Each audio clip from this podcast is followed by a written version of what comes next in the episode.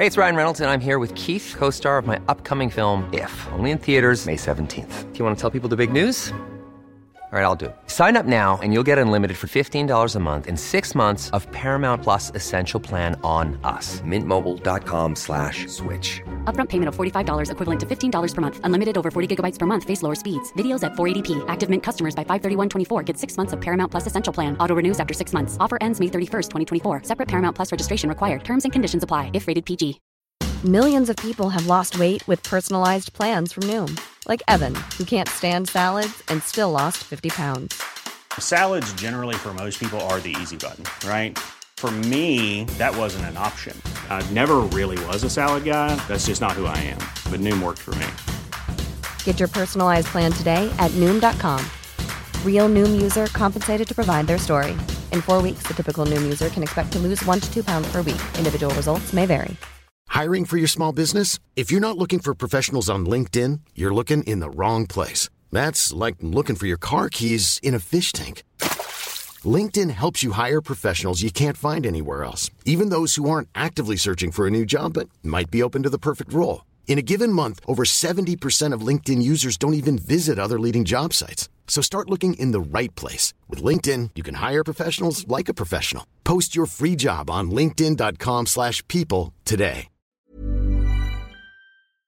Hello, bienvenidas y bienvenidos a Las Reinas Podcast. Yo soy Larisa y estoy muy contenta y emocionada de traerles historias de reinas reales y honorarias, famosas y no tan famosas.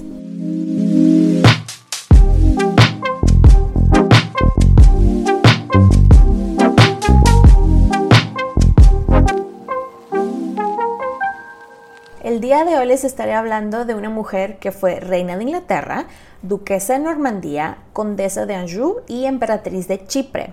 Ella es considerada como la única reina de Inglaterra sin haber puesto un pie en Inglaterra. Esta es la historia de Berengaria de Navarra. Ahora, antes de comenzar, ya saben, quiero hacer unas aclaraciones. La primera, no soy historiadora, solamente soy fan. La segunda, es probable que no vaya a pronunciar bien algunos nombres de personas, ciudades, etcétera, así que me disculpo de antemano. Así que espero que se preparen una bebida, siéntense, pónganse cómodos y acompáñenme mientras les cuento sobre la vida de esta mujer. De hecho, antes de comenzar, este, les quiero dar a todos la bienvenida al podcast, el pequeño summer break que, este, que me tomé. Muchas gracias por la espera. La verdad espero que les guste mucho este episodio. Este episodio les adelanto que es un poquito diferente al formato que normalmente manejo, ya que esta reina no tiene una historia tan, digamos, llamativa o impresionante como la de otras reinas que les he contado, pero la escogí ya que es una de las mujeres de la historia, eh, de la historia inglesa más olvidadas y pues quise contar su historia. Ahora sí, comenzamos. Comenzamos con la historia de Berengaria de Navarra. Pues les cuento que este es otro de los casos que tenemos que no tenemos una fecha de nacimiento. Y en el caso específico de Berengaria, eh, tampoco tenemos siquiera un lugar donde nació. Se estima que ella nació entre los años 1165 y 1170. Como les digo, tampoco se sabe exactamente dónde nació, pero se cree que nació en la ciudad de Tudela, que está relativamente cerca de Pamplona. Les cuento que sus papás fueron eh, Sancho VI de Navarra y Sancha de Castilla, lo cual me da mucha risa que, eh, los papás compartían el, nombre. Berengaria era la mayor de sus hermanas, aunque también tenía hermanos. De hecho, sus hermanos eran Sancho, el futuro Sancho VII, porque la gente es muy creativa con los nombres. De hecho, al hermano le decían Sancho el Fuerte. También tuvo un hermano llamado Ramiro, quien fue obispo de Pamplona.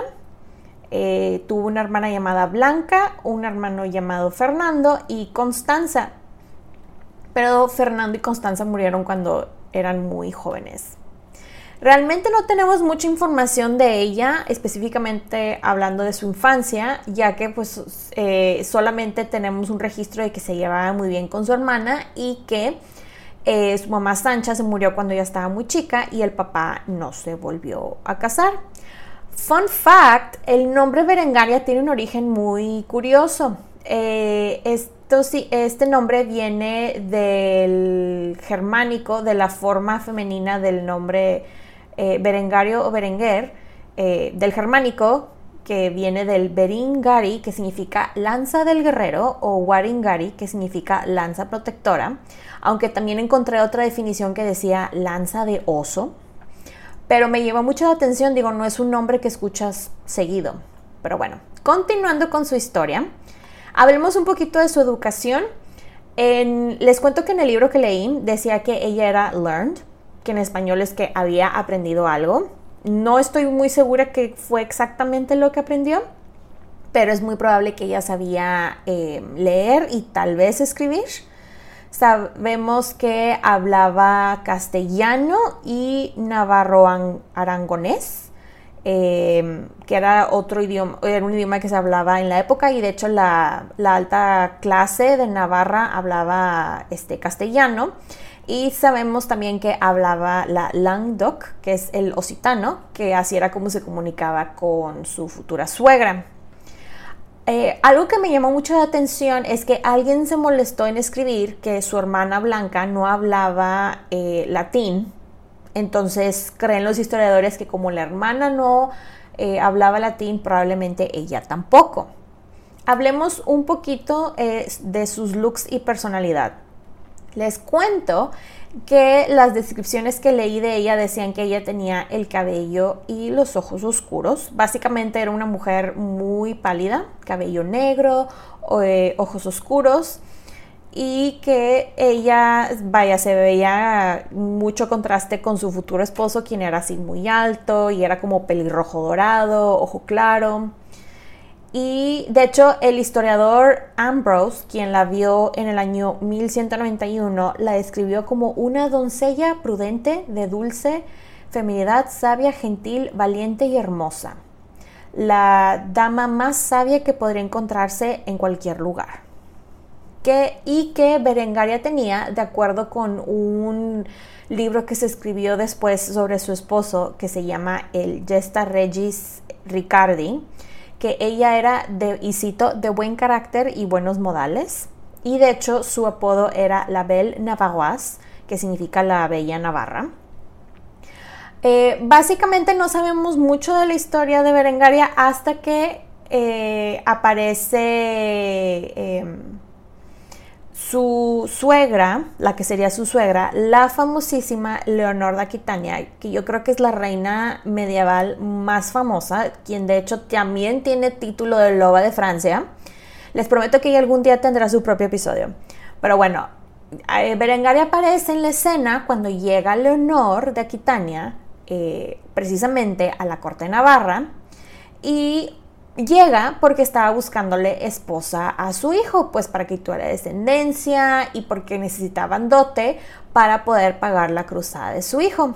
Y digo, aparte les convenía, una, eh, perdón, una alianza con el reino de Navarra, ya que aunque era un reino muy pequeño, la ubicación era pues muy estratégica, de bastante utilidad para los ingleses, o mejor dicho, el rey ya que estaba cerca de sus dominios de Francia.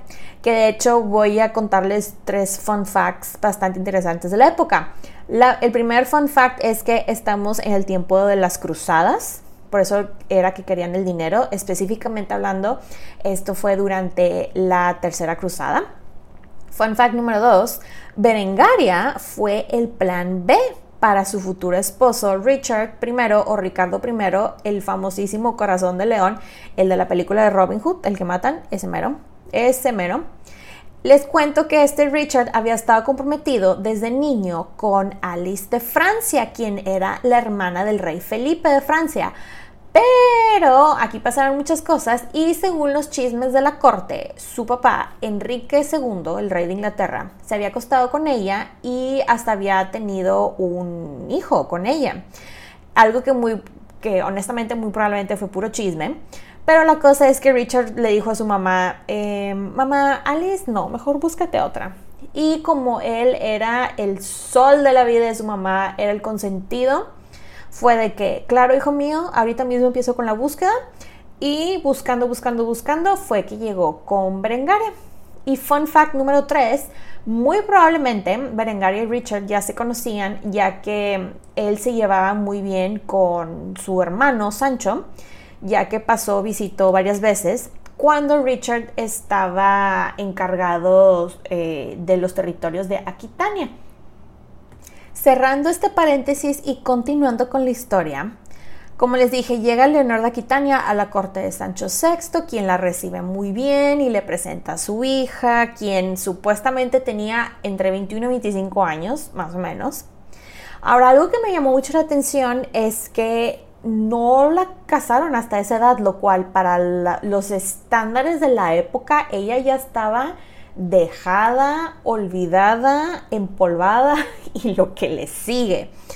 Pero este, al parecer la razón por la cual no la habían casado es porque el papá pues no quería que su hija se fuera y cuando llega la mamá del rey de Inglaterra, pues él al parecer el rey Sancho fue de que, bueno, llévatela y que sea feliz. Eso fue lo que escribieron supuestamente que dijo. Pues Leonor fue de que, ok, pues me la llevo y efectivamente se la llevó a que conociera a su hijo. Pero la cosa es que para llegar a su hijo Richard se aventaron un super road trip, ya que se fueron por Toulouse, Montpellier, eh, Aviñón y luego de ahí por los Alpes. Digo, ese viaje creo que en tiempos actuales, ya sea en carro, en tren, ha de estar súper cool, pero en la era medieval no lo creo. Ya me imagino lo bello pero cansadísimo, sobre todo para Leonor, la suegra, ya que para esas alturas la mujer tenía 70 años. No me quiero imaginar, como les digo, cómo era ese viaje en el siglo XII con caminos no pavimentados, inseguridad, etc. Ya se imaginarán cuánto se tardaron en llegar a su destino, ¿no? Pues la cosa es que el destino de ellos era eh, Italia, específicamente hablando Sicilia, ya que el futuro esposo, este Richard, fue a rescatar a su hermana, este, Joanna, en Sicilia, eh, porque básicamente lo que pasó fue su hermana la casaron con el, rey de ahí, pero el rey se murió y ella no había tenido hijos con él, entonces un hombre llamado Tancredo llegó con un ejército, la quitaron como reina, pero aparte de quitarla como reina, le quitaron todas las otras tierras y dinero que tenía, entonces él tenía que como caballero que era, tenía que llegar a rescatar a su hermana, ¿verdad? Y él se quedó pues a arreglar todo ese show. En ese inter, Leonor y Berengaria pues seguían cruzando por tierra en caminos bien difíciles y cuánta cosa. Este, y tuvieron un súper problemón porque por tanta guerra no había comida. Entonces, la cosa es que logran llegar hasta Nápoles, donde ahí toman un barco que las deja en Mesina y luego de ahí las cruzó eh, en barco un hombre llamado el conde Felipe de Flandes quien también iba en camino a las cruzadas, a la Santa Guerra. Y llegan a Mesina y este, Leonor y Berengaria se reúnen con Joana. Y de hecho, em, Joana y Berengaria se hacen así de que super besties por el resto de sus vidas y eh, se quedan ahí eh, viendo lo de los problemas de Joana, más o menos como un mes. Y la cosa es que ya para el 30 de marzo del año 1191, eh, Leonor y Berengaria ya por fin se ven con Richard, quien las recibe con honores y ceremonia y cuanta cosa en su barco. Al parecer Richard la vio y le gustó bastante lo que vio y Berengaria estaba aliviada que no se tenía que regresar o que la iban a regresar. Este, vuelven a pasar o como que rodean Sicilia. esa parte no la entendí muy bien, pero la cosa es que estaban ahí en la isla y ya pasan ya formalmente por Joana, quien se había quedado en tierra. Y como les digo, estas pues se hicieron muy besties. La cosa es que ah, Richard aprovechando que este, su hermana y futura esposa se hicieron muy amigas, pues deja a su prometida este, con su hermana de chaperona y se lleva a su mamá de regreso al continente, digamos, para que empezara su viaje de regreso a Normandía. Ahora, algo muy interesante que notar es que realmente la reina de Inglaterra, la que tenía el absoluto poder para hacer y deshacer lo que quisiera, era Leonor de Aquitania. La verdad. Eh, continuó con la historia. Eh, Richard y Berengaria no pudieron casarse eh, inmediatamente porque estaba, era tiempo de cuaresma y no se podían casar durante, eh, perdón, durante ese tiempo. No era una así como que regla escrita per se, pero realmente no dejaban que hubieran este, bodas durante la cuaresma y mucho menos de alguien de la realeza. Pues llega Semana Santa y Richard y Berengaria salen a Outremer, que significa ultramar, que es la palabra que le pusieron en esa época para decir que ibas a Tierra Santa. Este, pero la cosa es que no dejaban que las mujeres fueran a los barcos que iban a las cruzadas. Entonces Berengaria y Joana iban en un barco que se llamaba Busa di Luna, mientras eh, Richard se iba en su barco y su flotilla de 219 barcos aquí se pone bastante interesante la cosa, ya que pasa algo que mientras yo iba leyendo la historia me quedé que, ¿qué? La cosa es que en el trayecto para Tierra Santa hay una tormenta muy fea y el barco donde iban Berengaria y Joana, el Busa di Luna, se pierde en el mar con otros 24 barcos. Pues resulta ser que el aire los lleva, bueno, lleva los barquitos, pero en especial el de Berengaria y el de Joana, que es el, que nos interesa más, a la isla de Chipre, donde llegan el 3 de mayo. Aquí se pone bastante interesante la cosa, ya que eh, pues ellos llegan, eh, como les digo, aparecen en Chipre y el emperador de Chipre, un hombre llamado Isaac Comenius, creo que así se pronuncia, quien realmente era un eh, usurpador del trono, by the way, él, antes de que Joana y Berengaria llegaran, él de hecho había eh, matado unos soldados de otras naves inglesas que habían llegado y vio a distancia eh, el barco que tenía, este, ¿cómo se dice? Pues se notaba que venía alguien importante y vio al parecer a una mujer y al parecer de hecho la que vio fue a Berengaria y fue de que ya sé qué es lo que voy a hacer, la voy a secuestrar porque esto de los secuestros estaba muy de moda en aquellos tiempos. Y luego dijo, sobre, sobre todo cuando se enteró que era la prometida del rey de Inglaterra, dijo, ya la hice para todo el año. Pues la cosa se pone más complicada para el barco el Busa di Luna, ya que se estaban quedando sin suministros, ya casi no tenían nada de agua y prácticamente nada de comida. Y este, estaban tratando de bajarse del barco, bueno, mandando a hombres este, para que se bajaran y compraran cosas, negociaran, etc.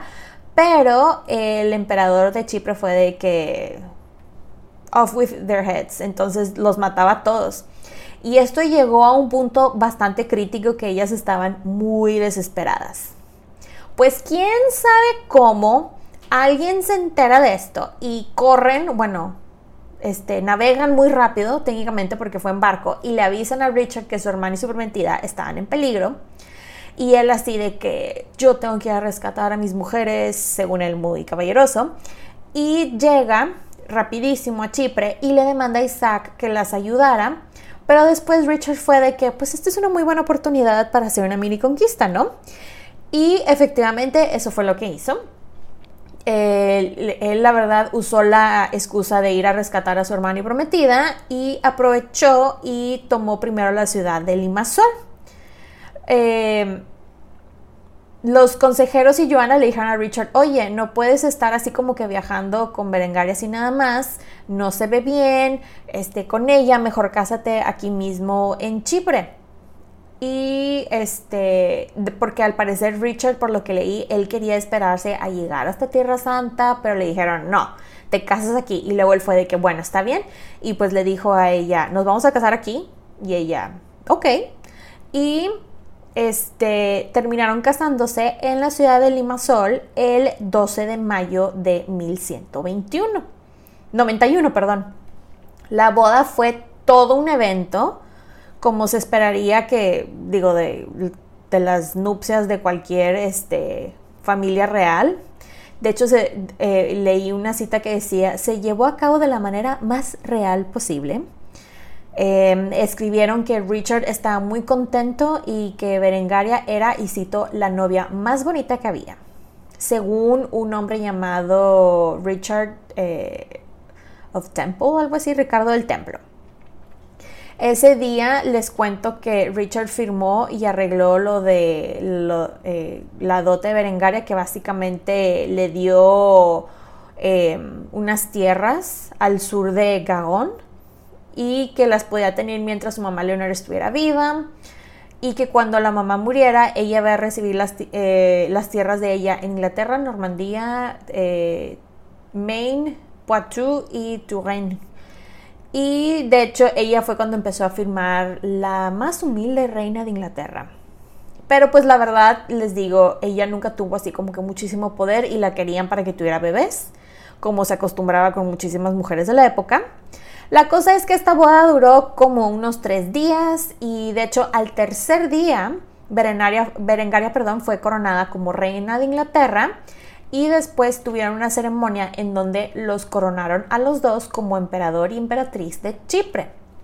Pues se acaba la boda y al parecer todo iba bien entre, entre Berengaria y Richard y, y de hecho hasta escribieron que se llevaban muy bien, que él la quería mucho, que decía que era su amada y cuánta cosa.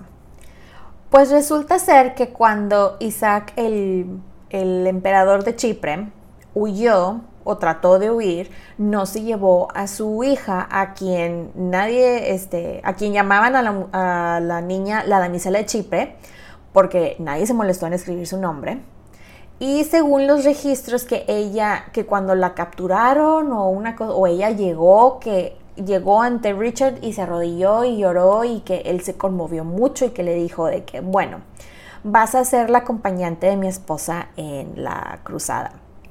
Según un testigo llamado eh, Jeffrey de Vinsoff, eh, la damisela era una niña y por niña muy probablemente tenía como unos nueve años.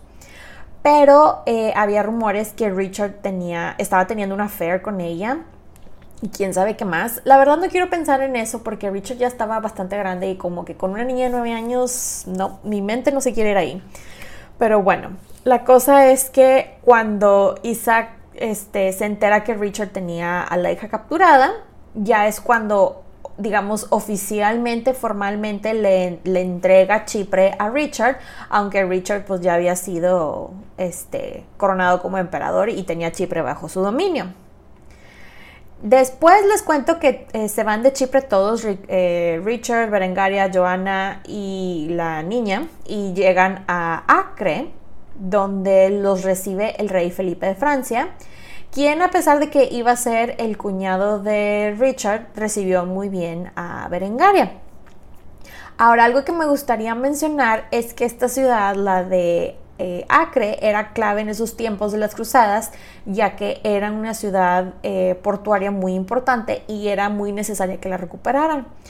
Total, pues llegan y Richard llegó como héroe ya que organizó todo así super modo express y a los días la ciudad cayó a sus pies y recuperaron la ciudad de Acre. Ya con esa ciudad en su posesión, se muda Berengaria con él y de hecho se iban a la cuñada y a la damisela eh, de Chipre al Palacio Real a un lugar que se llama Knights Hall, que es como en español la traducción es como el pasillo de los caballeros, este lugar que está al norte de la ciudad. De hecho, eh, perdón, en español se llama el Salón de los Caballeros. Les cuento que aún existe y por lo que vi en el internet, la verdad se ve impresionante y este pueden hasta irse de tour y cuánta cosa, se ve muy cool la verdad.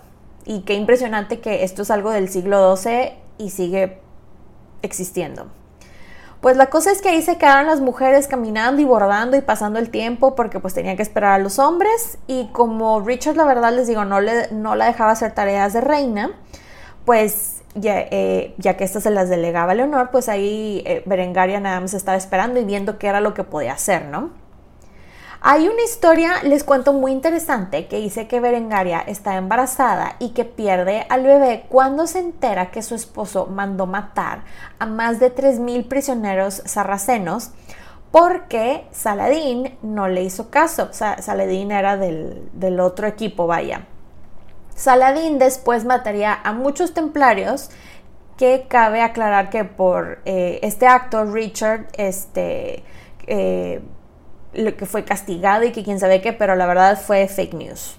Este, todo esto fue fake news. Realmente eh, Berengaria nunca estuvo embarazada. Eh, la verdad es que Berengaria estuvo sin su esposo por largos periodos de tiempo, ya que él se iba a pelear y cuando regresaba realmente no le interesaba mucho a su esposa. Ya para el otoño de, mm, del año 1191, Richard mandó por su esposa y su hermana para que lo vieran en la ciudad de Arsuf, que está un poquito más al sur. Y él, de hecho, para estas alturas estaba bastante enfermo, al parecer tenía malaria y él pensaba que se iba a morir y quería que ellas estuvieran ahí con él. Estuvieron ahí un tiempo y luego para noviembre Richard se recuperó milagrosamente. Se mudan a la ciudad de Ramle, creo que así se pronuncia. Y luego de ahí estuvieron un tiempo y se fueron a la ciudad de Beit Nuba, que está muy cerca de Jerusalén.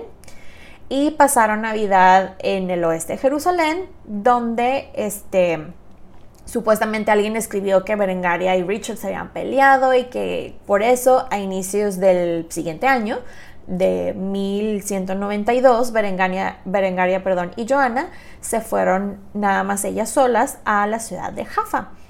De ahí este, se quedan en esa ciudad por un tiempo hasta que llega el emperador Saladín y ataca a la ciudad y llega Richard al rescate pero al parecer esto le costó bastante em, en su salud. Y de hecho ahí viene, leí una anécdota que me pareció muy curiosa y bueno, a mí me llamó mucho la atención, ya que a pesar de que eran enemigos, se tenían bastante respeto Richard y Saladín, ya que Richard le mandó una carta a Saladín pidiéndole que le mandara frutas porque se sentía mal y estaba enfermo y Saladín por lo que leí este se las mandó y le gustaba mandarle frutas a las personas porque no fue la única anécdota que encontré en el internet de Saladín mandándole frutas aunque fueran sus enemigos. Y, este, y las mandó sin envenenarlas ni nada, lo cual se me hizo muy interesante. La cosa es que, como les digo, esto de ir a rescatar a sus mujeres debilitó muchísimo a Richard y decidieron que iban a regresarse a Roma y la cosa es que acordaron que Berengaria, Joana, la damisela de Chipre, y la sobrina del rey Guy eh, o Guido de Jerusalén, eh, que la sobrina se llama Bourguigne de Lusignan, se iban a ir en un barco antes que se fuera Richard. Richard se iba en otro barco. Pues llegan todas las mujeres a Roma, en donde el Papa las recibe con una super cena navideña y les hace una super fiesta y cuánta cosa, y se quedan ahí esperando a Richard. Berengaria esta vez espera y espera a su marido que no llegaba y no llegaba y pasa el tiempo nada, ni una noticia, absolutamente nada. Y resulta ser que la nave en la que estaba Richard sufrió un accidente y se destrozó completamente en la costa de Istra. Y eh, que al parecer esto está por eh, Trieste. La cosa es que el duque Leopoldo de Austria captura a Richard, quien de hecho era su primo, by the way, y se lo lleva a Dronstein, que es, es una ciudad que está por el río Danube, y de ahí lo mandan a Viena. La cosa es que le informan al emperador Enrique VI que lo tenían y el de que, muajajaja, sí, este es mi momento de venganza, lo había estado esperando. Según los registros, Berengaria se entera que Richard fue capturado porque ve un cinto de él que alguien estaba tratando de vender en Roma y ella fue como de que, ¿de dónde sacaste eso? Eso es de mi esposo, dime dónde lo sacaste. Y ahí supo que, que algo estaba muy mal y que pues alguien lo tenía, ¿no? La cosa es que su suegra Leonor, no sé cómo, porque ella estaba mucho más lejos, se entera antes y llega con Berengaria y de que secuestraron a mi hijo, este, tenemos que hacer algo y que no sé qué, y ella, ok, está bien, ¿qué hacemos? Pues Berengaria aprovechando que ella era la huésped del Papa, fue con él y de que por favor tienes que ayudarlo, ¿cómo es posible que a un hijo de Dios que está ayudando y, peleando por recuperar las tierras para los cristianos le hagan algo así, bla, bla, bla, bla? Este, el duque merece ser excomulgado, bla, bla, bla. Total, después, en abril, específicamente hablando el 9 de abril del año 1193, las dos reinas, tanto Berengaria como reina de Inglaterra, y Leonor eh, de Aquitania como reina madre y francamente la verdadera reina de Inglaterra, hicieron una carta en donde se mostraban a favor de una feria de comerciantes y que esto tenía algo que ver con la cruzada. Y de hecho, bueno, les cuento lo de esta carta porque es de, las es de los únicos registros que tenemos este, que sale el nombre y firma de Berengaria, vaya por ella, como reina de, de Inglaterra. Les cuento que el Papa Celestino, como vio a Berengaria que estaba muy preocupada por el esposo, puso al cardenal Meliore como acompañante de ella y sus demás acompañantes para llevarlas de Roma hacia el norte este, para llevarlas, digamos, más hacia Francia por allá. Y se fueron Berengaria, Joana, la damisela de Chipre y la sobrina del rey de Jerusalén. De Roma se fueron a Pisa y luego a Génova y luego de a Marsella y de ahí se las llevaron a Poitou. Eh, uno de los familiares de Berengaria, Alfonso II de Aragón, las estaba esperando para escoltarlas por sus tierras y entre su comitiva, digamos, este, que lo estaban acompañando, eh, habían unos condes y había un hombre llamado el conde de Toulouse, quien vio a, esta Bourguigne, a la sobrina del rey Guy de Jerusalén, y fue de que, de aquí soy.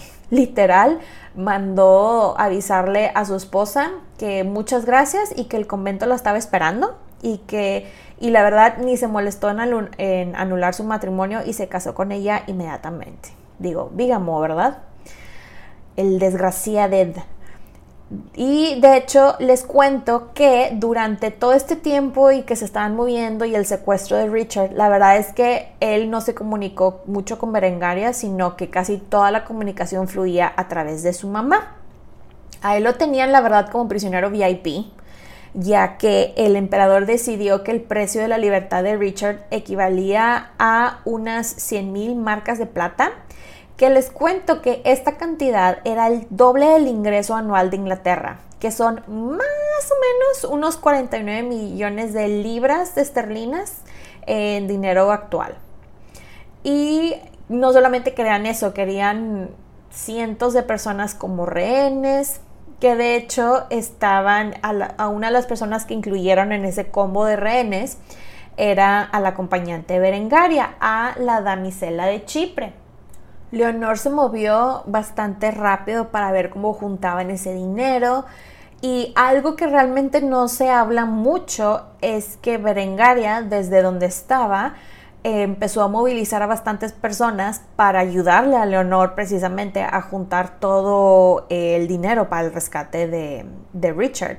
Pero nadie nunca, en ningún registro, hasta el libro este que leí, mencionan los esfuerzos de Berengaria. Este, solamente se menciona a Leonor. Bueno, la cosa es que pasa el tiempo y por fin llega el día que liberan a Richard y cuando esto pasa, Berengaria de hecho estaba en Aquitania. Ella se quedó ahí porque nadie le invitó a ser parte de la comitiva de ir por su esposo. Y, pero desde ahí les cuento que ella le habló a su hermano, Sancho, em, el futuro Sancho VII, para que le ayudara con su, este, a su esposo a recuperar unas tierras que había perdido en el Inter que estuvo secuestrado. Y Sancho muy amablemente fue a ayudarlo, pero justamente cuando llegó Sancho, este, le llega la noticia que el papá de ellos murió y tenía que regresarse inmediatamente para, para que lo declararan eh, rey. Pero bueno, continuando con la historia, pues sale Richard de su secuestro y en vez de ir a visitar a su esposa, lo que sea, se va a Inglaterra. no hizo ningún esfuerzo o intento por ir a verla. De hecho, hasta la gente le decía de que, oye, pero ¿por qué no te vas con tu esposa y produces un heredero? Y él de que, mm, no sé, no estoy seguro. De hecho, quiero hacer una breve pausa para contarles este, de Richard, ya que pues he hablado de él así como muy superficialmente. Como les dije, él era el hijo consentido de su mamá. Él se iba a casar, pero a la mera hora dijo que no. Eh, uno de sus sueños era reconquistar toda la Tierra Santa por la gloria y todo ese show, pero spoiler alert, eso no sucede. Él no iba a ser rey y solamente fue rey porque sus hermanos mayores murieron. Y por último, este, bueno, de las últimas cosas que les quiero comentar, este, hay varias teorías sobre Richard, este, de su comportamiento hacia Berengaria. La primera teoría que muchos historiadores manejan es que él era homosexual, ya que en una confesión dijo que había cometido, y cito, pecados en contra de la naturaleza. Y la segunda teoría es que él era bisexual, que es, al parecer es la, teoría más aceptada por los historiadores, ya que él tenía reputación de pues compartirse bastante y de andar violando mujeres. Se sabe que él tenía un hijo ilegítimo que había reconocido y al parecer tenía otro, pero nunca se confirmó y tampoco lo reconoció. Pero bueno, cerrando este paréntesis de Richard y continuando con la historia, en el año 1195 Richard se enferma y pensó que ahora sí se iba a morir y el papa le dijo que regresara con su esposa y que le fuera fiel y que y supuestamente que en cuanto llegó Berengaria donde él estaba eh, que él se empezó a recuperar y cuánta cosa. La cosa es que ellos pasaron la Navidad eh, de ese año de 1195 juntos. Y algo que me llamó mucho la atención es que registraron que Berengaria se hizo muy popular entre las personas ya que usó fondos de la corona para distribuirlos entre muchas personas ya que había una hambruna muy intensa en esa época y logró salvar a muchas personas de morir de hambre. Después, en la primavera de 1196, Berengaria recibió de Richard un aumento de las tierras y le dio la ciudad de Le Mans, eh, el condado de Bigorre y 100 eh, marcas de plata que en moneda actual son como 490 mil libras esterlinas anuales de las minas de Devon y Cornwall. Ahora llegamos a la, a la parte de la historia que todo cambia para Berengaria. Pues resulta ser que el momento que todo cambia para Berengaria es cuando su esposo Richard muere, el 6 de abril de 1199. Y su vida cambia drásticamente ya que se queda sin nada porque como no tuvo hijos no tenía cómo reclamar nada. Y después tiene un problemón, pero lo digo así, problemón con las tierras que le dio su esposo porque el nuevo rey, su cuñado John o Juan en español, no quería respetar lo que había acordado el rey previo.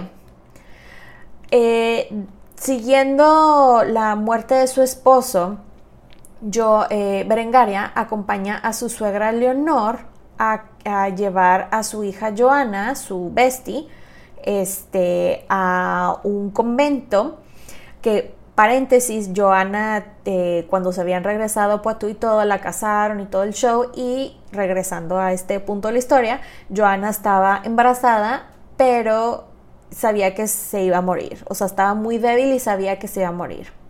Pero Joana quería que la llevaran a este convento porque ella quería tomar sus votos de monja, aunque no era legal, pero ella quería morir como monja. Entonces su mamá y Berengaria fueron de que, ok, si, tú quieres morir en el convento como monja, pues así es como vas a morir.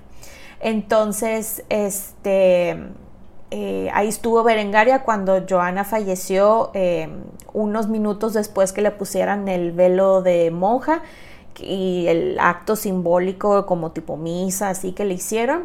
Y cuando muere ella, eh, nace vía cesárea a los minutos un niño que solamente vivió lo suficiente para ser bautizado y pues lamentablemente esto fue así un estrago tremendísimo para ella ya que había perdido al esposo, pierde a la cuñada y pierde eh, al tiempo a su hermana.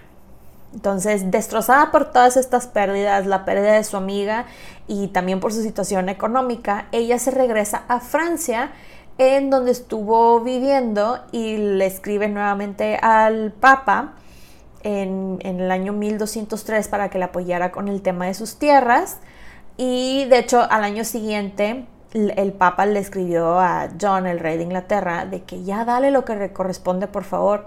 Y de hecho, esto les cuento que esto fue un pleito, pero pleito entre los papas, porque fueron varios a lo largo de los años, este, que varios papas la apoyaron y John, era el pleito entre los papas y John. Y de hecho llegó esto a un punto, que también lo usaron de excusa, pero esto, todo este problemón llegó a un punto en que Roma prohibió las misas o cualquier acto religioso en Inglaterra por un tiempo. Amenazaron con excomulgarlo, que técnicamente sí lo excomulgaron por un tiempo, y ya que estaban prohibidos los servicios religiosos, etcétera, pues la gente no se podía casar, no podían enterrar a nadie, bautizar a nadie, y la gente estaba muy, muy molesta con el rey. Este problema entre sí, no, sí, no, dale lo que le, corresponde a Merengaria, por favor, y Merengaria, por favor, cuñado, dame lo que me, me corresponde, duró por años y solamente se resolvió cuando el hijo de John, el próximo rey Enrique III, este, porque les digo, aquí la gente es muy creativa con los nombres, este, le regresó lo que le correspondía 28 años después que ella quedara viuda. Imagínense. La cosa es que entre este Inter y los 28 años de sí, no, sí, no, sí, no, este, de las tierras que le habían dado a Berengaria, Inglaterra las había perdido en una de esas tantas guerras y Francia había, las había recuperado. Entonces no le quedó de otra Berengaria más que ir con, eh, con los franceses y de hecho el rey de Francia le dio lo que quedaba de la ciudad de Le Mans porque había sido completamente destruida en una de esas guerras y este, le dio como una manutención este, anual para que pudiera estar ahí. Entonces, ella, la verdad, en, la ciudad de Le Mans eh, pasó el resto de su vida siendo eh, un, y ejemplo de castidad y religión. Ella nunca se volvió a casar, aunque muchas personas decían que era para serle fiel a su esposo Richard, pero la verdad dudo mucho que se volviera a casar, sobre todo después de todo lo que pasó.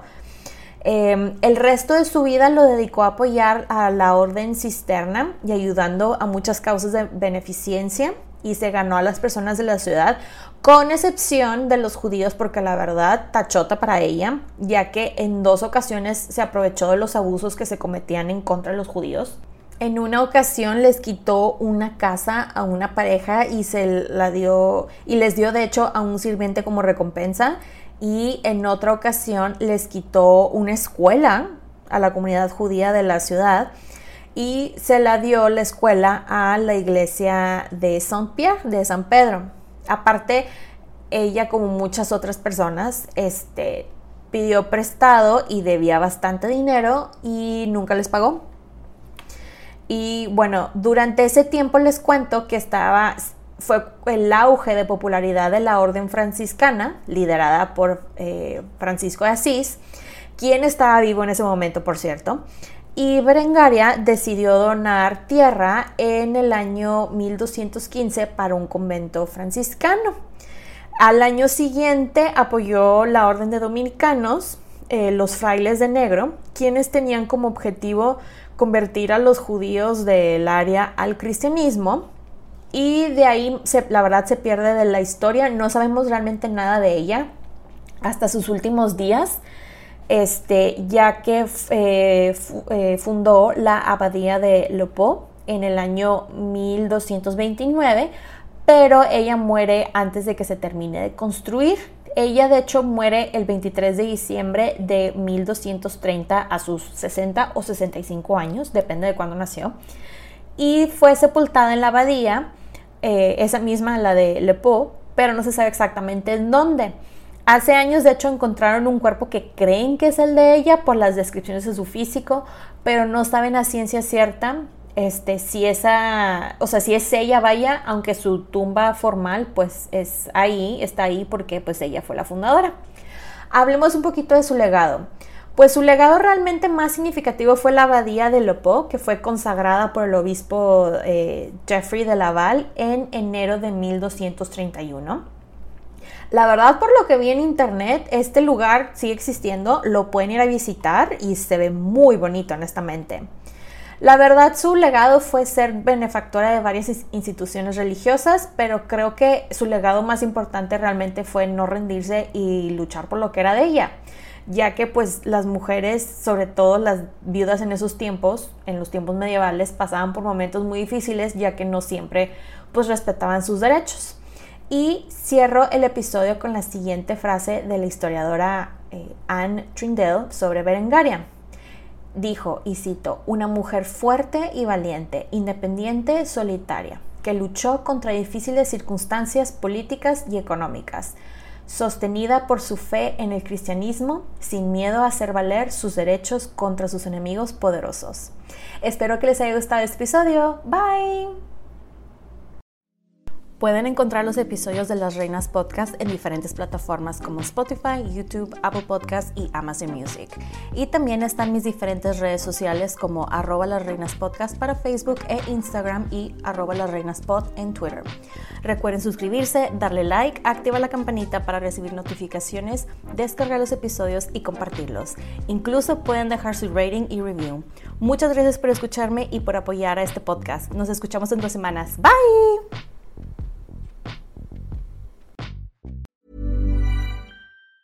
If you thought the only way to get a more defined jawline with natural looking results was through surgery, think again. Juvederm Volux XC is a non surgical injectable gel filler that improves moderate to severe loss of jawline definition and can help you achieve natural looking results with little downtime. Even better, this improved definition lasts up to one year with optimal treatment. No maintenance required. Improve jawline definition for a smooth, sculpted look with Juvederm Volux XC. For important safety information and to find a licensed specialist, visit juvederm.com. That's J U V E D E R M.com. Not for people with severe allergic reactions, allergies to lidocaine, or the proteins used in Juvederm. Common side effects include injection site redness, swelling, pain, tenderness, firmness, lumps, bumps, bruising, discoloration, or itching. There's a risk of unintentional injection into a blood vessel, which can cause vision abnormalities, blindness, stroke, temporary scabs, or scarring. Talk to a licensed specialist to find out if it's right for you.